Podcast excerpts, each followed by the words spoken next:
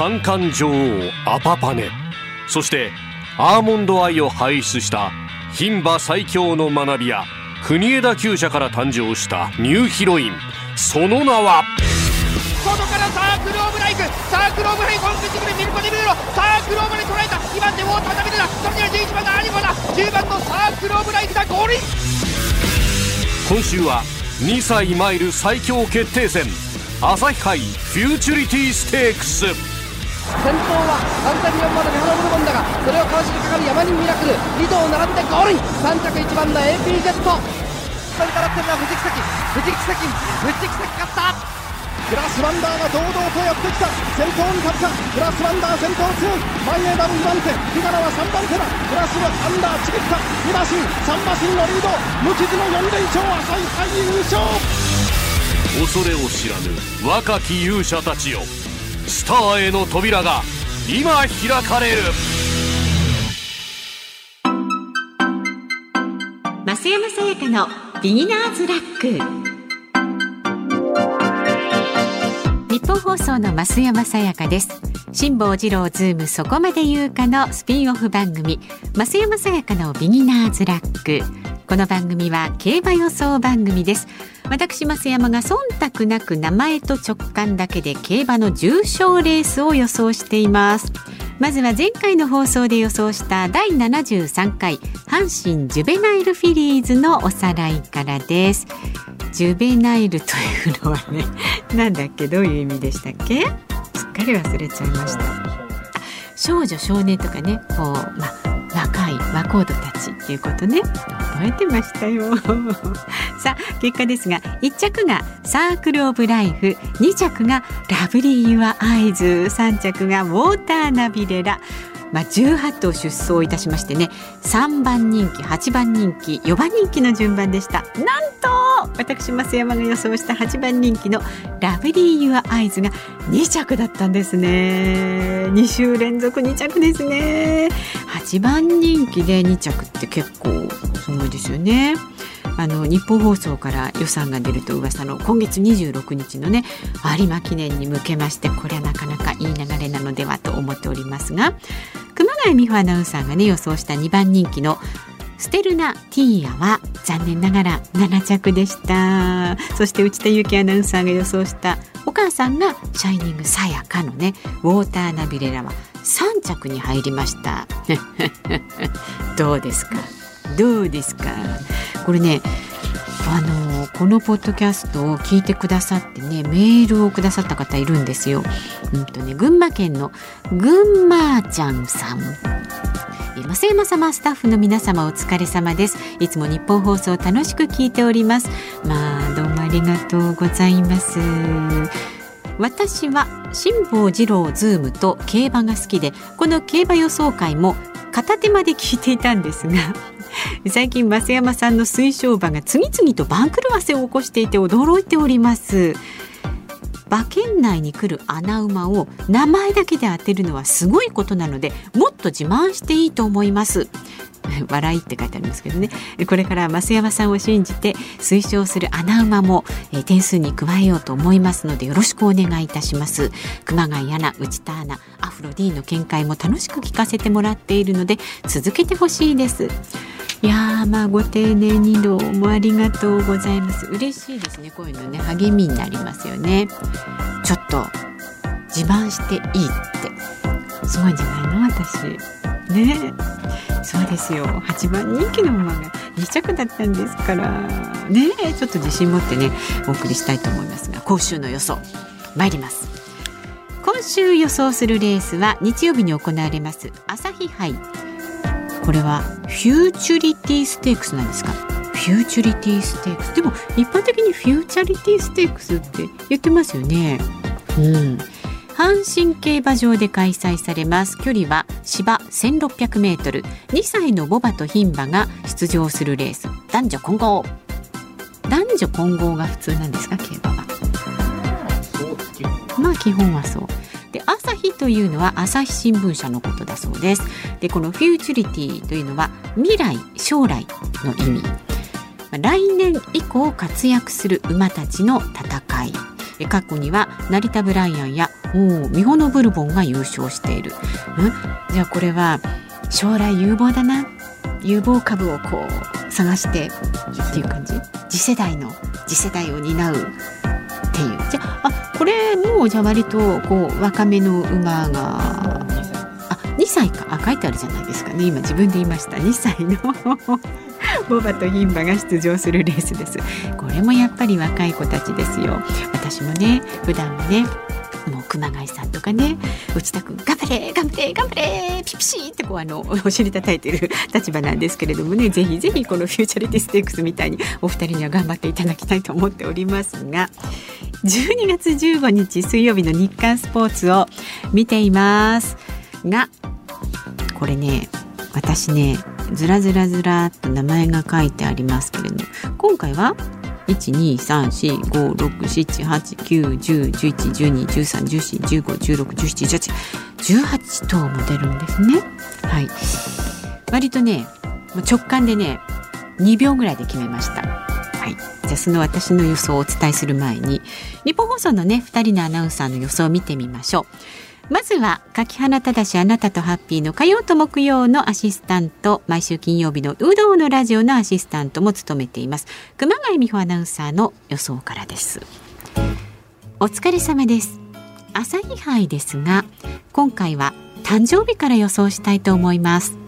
過去のデータを見てみますと2歳という若い馬同士の戦いだと明らかに早生まれが有利なのだそうです。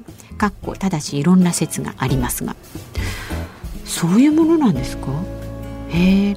よくあのほら子供が幼稚園に入園する時にねやっぱりあのくらい小さい頃の1年の差って大きいですから4月生まれの子と3歳生まれの子ってねもう体格からしてね違ってね結構ねお母さん3月生まれのお子さんを持つお母さんは大丈夫かしらなんて心配したりするんですけれどもね。馬は早生まれが有利なんですか？今回1月生まれは該当なし。2月生まれは想定2番人気のジオグリフ。想定1番人気のセリフォスは3月生まれ。やはり生まれつきが大きく影響しそうな気がします。私自身も1月生まれの早生まれなのでジオグリフとセリフォスを軸に予想とさせていただきます。ちなみに増山さんは5月生まれですが誕生日は何を食べますか？なかなか増山さんの他愛もない話を聞ける機会がないのでこういうところで聞かせてください。アナウンス室。熊谷。えー、たわいもない話ね。誕生日何食べますか？やっぱケーキ食べるんじゃない？食べますよね。なんかねそうあ外にねご飯を食べに行ったりよくしますね。そんでちょっと美味しいケーキを買ってきて家で紅茶入れてどうだ？たわいもないだろう。たわいもない話しました。では内田アナウンサーですね。増山室長お疲れ様です。内田勇気です。もうねこの人のねあのエネルギーはね8割ぐらいここに裂かれてる。内田じゃなくて内田ですっていうところにねあの今週のズームでもねいろいろ盛り上げましたがかなりのね、うん、あの注力されてますここに。で先週は見事2着の予想的中おめでとうございます。ありがとうございます。アフロディ室長私の予想の馬が来ましたね。出来すぎでした。今週は朝日杯の予想をお送りします。今回の推奨馬は小樽エバーです。一度今回の一番人気候補の馬、えー、セリフォスに負けています。負けてるんじゃ。んただ4戦戦っている経験値そしてなんだっけ？秋という字に明るいという字に菊で襲名菊賞襲名菊賞に勝ったこと。そして先日行われた「ザ・ w で優勝した、えー、小田上田さんに名前が似ていること。見ましたよ。さすがなんかちょっとお笑い好きアピールしてますよね。こういうところでね盛り込んできますよね。あの小田上田。なんかカニのなんかねこうネタでねやったりした割とシュールな あの面白いお二人でしたけれども。逃げ馬には今の阪神は少し厳しいかと思いますが穴っぽいので買いたい馬です。小樽エバー小田上田。室長どうでしょう？よろしくお願いいたします、えー、まあいいんじゃないですか？小田上田。じゃなくて小樽エバーね。さあであそうだまた忘れちゃった内田くんね。もやもや解決ゲッターズ飯田ラジオで占いましょうの中でお送りしている内田裕樹の神奈川道中期担当してますので聞いてくださいね。で私はですよ。えー、っとアルナシームとかね。ビアドロローザローサカ。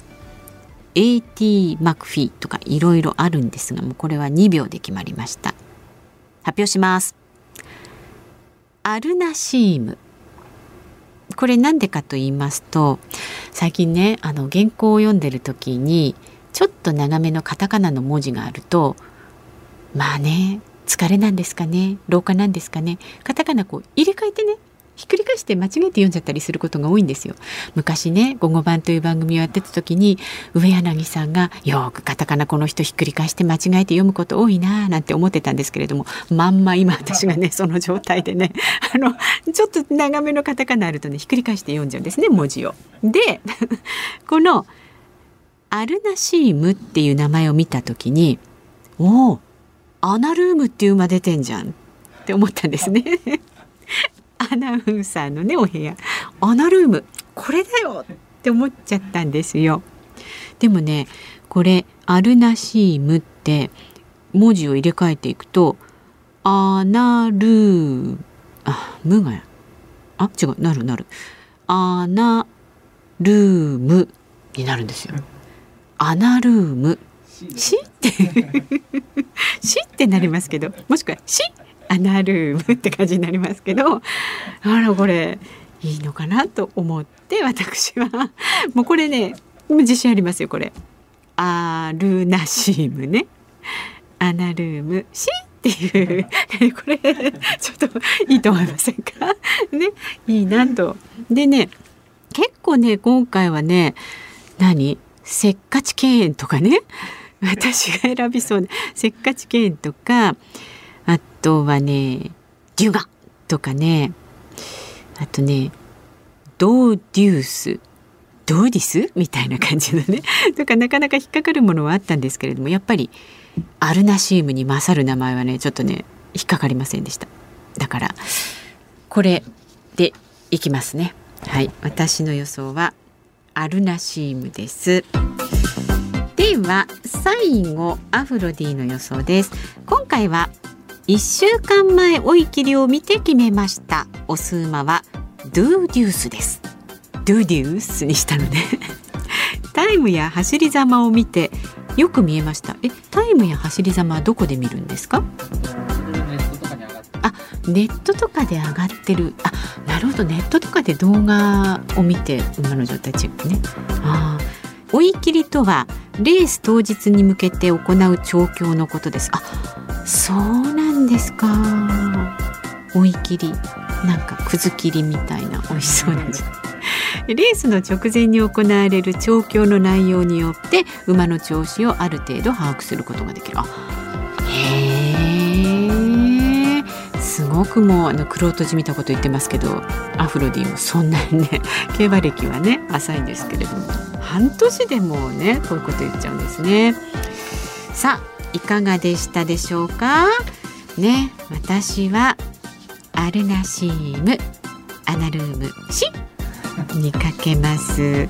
でレースの結果や感想などは来週配信されます。この番組でお伝えいたします。では素敵な週末をお過ごしください。日本放送の増山さやかでした。